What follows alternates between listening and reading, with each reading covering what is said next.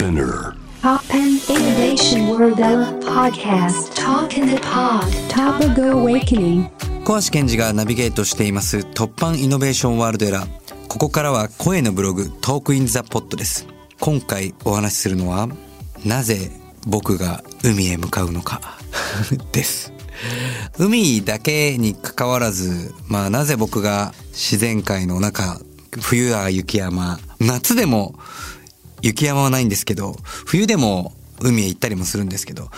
まあ海へ行ったり山へ行ったりなんでするんだろうなって、まあもちろん最初はね、こう楽しいとか、まああるいはこう難しいとか、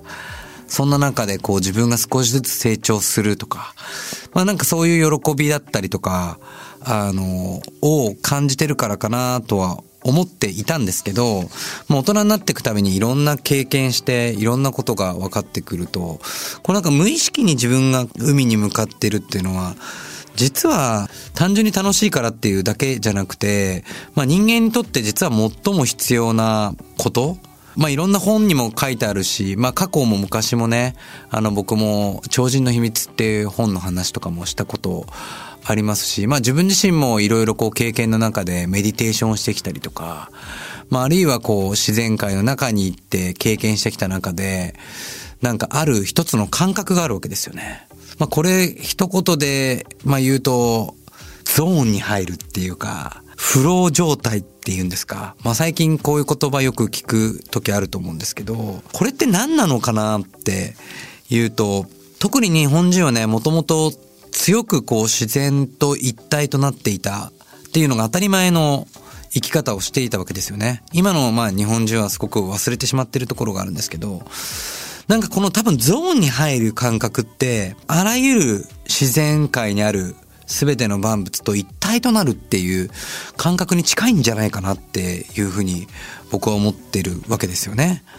で、まあこういう状態っていうのが、いろんな角度でそういう時にふと入れる時がある。例えば、マラソンをしててさっきまでめっちゃ辛かったのに、突然ランナーズハイって言って、うわものすごい力がみなぎって、いくらでも走れるっていう状態になる瞬間とか、あるいは山登りをしていて、さっきまで浮石が怖くて、もうブルブル震えてたのが、突然、クライマーズハイって言うんですか。山と一体となったように、触ったこともない、崩れるかもしれない浮石の気持ちが分かってしまうっていう状態。で、こういうちょっとエクストリームスポーツみたいな時によく起きがちなんですよね。サーフィンとか、スノーボードとか、まあ、いわゆるこう大自然を相手にしているスポーツの中で、極めて起きやすい。だからきっと多分そういう経験をした時に、まあ僕が一番最初にそれができた時はもちろん無我夢中で波に乗れた時もそうなんですけど、初めてこう、チューブ波のこのチューブの中を抜けられた時に、いやこれ変な話、自然とこうセックスしてるっていうぐらい、むしろこの本当の行為よりむしろ気持ちいいってぐらい頭真っ白になって、経験があるんですよね。だから本当にそれで波乗りにはまって、もう10代、20代は本当に海にものすごく向かうっていう。で、こういうサーフィンってまあ、もちろんサーフィンをファッションで入る人とか、ね、こう、格好つけで入る人とかもいると思うんですよ、モテたいからとか。でも、本当の元々のサーフィンの始まりって、この大自然の中で、あらゆるものとつながる経験、体験っていうことから、棺として、これ神のスポーツ儀式として隠されてたらしいんですよね。で、まあこういうものがだんだん一般化されて、そこに音楽だ、ファッションだってが乗っかって、どんどんどんどん湾曲されて伝わって、で、まあちょっとサーフィンって簡単じゃないので、やっぱりこう中途半端な感じで伝わっちゃって、まあなんかもったいない部分もあるんですけど、やっぱり僕は本当にやっていて、この瞬間しかない、このうねりをキャッチできるかできないか、それには、風の関係、潮の関係、うねりの関係、しかも風も岸から吹くか、えー、沖から吹くかによっても、これ全ての要素が関わり合って、その瞬間をキャッチできるかっていうのは、ものすごいこう自然界とのつながりを感じるわけですよね。毎回毎回同じようにうまくいくわけじゃない。本当にもしかしたら年間、そんな瞬間っていうのはたった一回かもしれない。でもそのたった一回の奇跡的な瞬間をやっぱキャッチすべくエンドレスサマーっていう映画がありましたけども、世界中のサーファーたちはその波を追い求めて魅了されて向かってしまうわけですよね。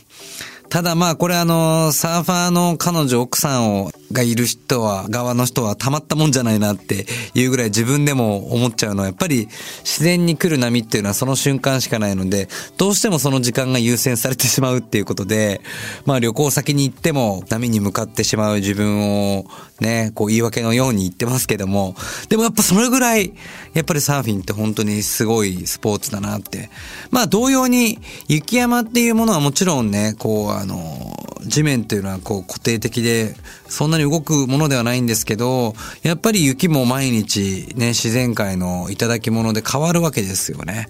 それによって全然違う体験、経験、あるいはそこに自分のスキルがこう備わっていって自然と一体となった時に、フローとかゾーンって言葉だけで言うと難しいですけど、棒がですよね。完全にこの我を忘れるような瞬間に出会えるわけですよね。で、こういう瞬間っていうのが、やっぱりこの深い、この瞑想をしていたりとか、仕事や何かしらのこの緊張の先に起きていく現象としてあるんで、まあ自分は気づいたら海へ向かってるんじゃないのかなっていうふうに思います。だから正直言ってね、海を越えるスポーツにちょっと出会ったことがないなっていう。まあ僕ももちろんいろいろ野球だったり、バスケだったり、まあいろんなスポーツやってきてるんですけど、サーフィンっていうね、この大自然の中、海の中に包まれるスポーツ、これだけの、なんだろう、フローになれるスポーツはちょっと出会ったことがないかなっていうぐらい、のスポーツです。正直、こう、なかなかそこに行くまでっていうのが、茨の道ではあるんですけど、サーフィンは本当にいつになっても始めるの遅くないので、もう40でも僕の先輩の50から始めたファッションデザイナーの人がいましたね。あの、本当にあの年代に応じてもいろんな板もあるし、えー、いろんな波がもう毎回毎回物語があるんで、ぜひ、日本でももっともっと、あの、いいサーフィンのね、流行り方していただけたら嬉しいなと思ってますし、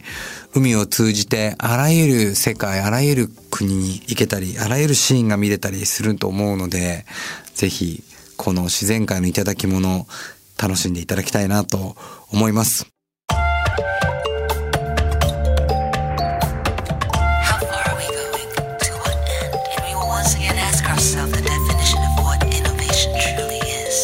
You're listening to J-Wave Innovation World Era podcast.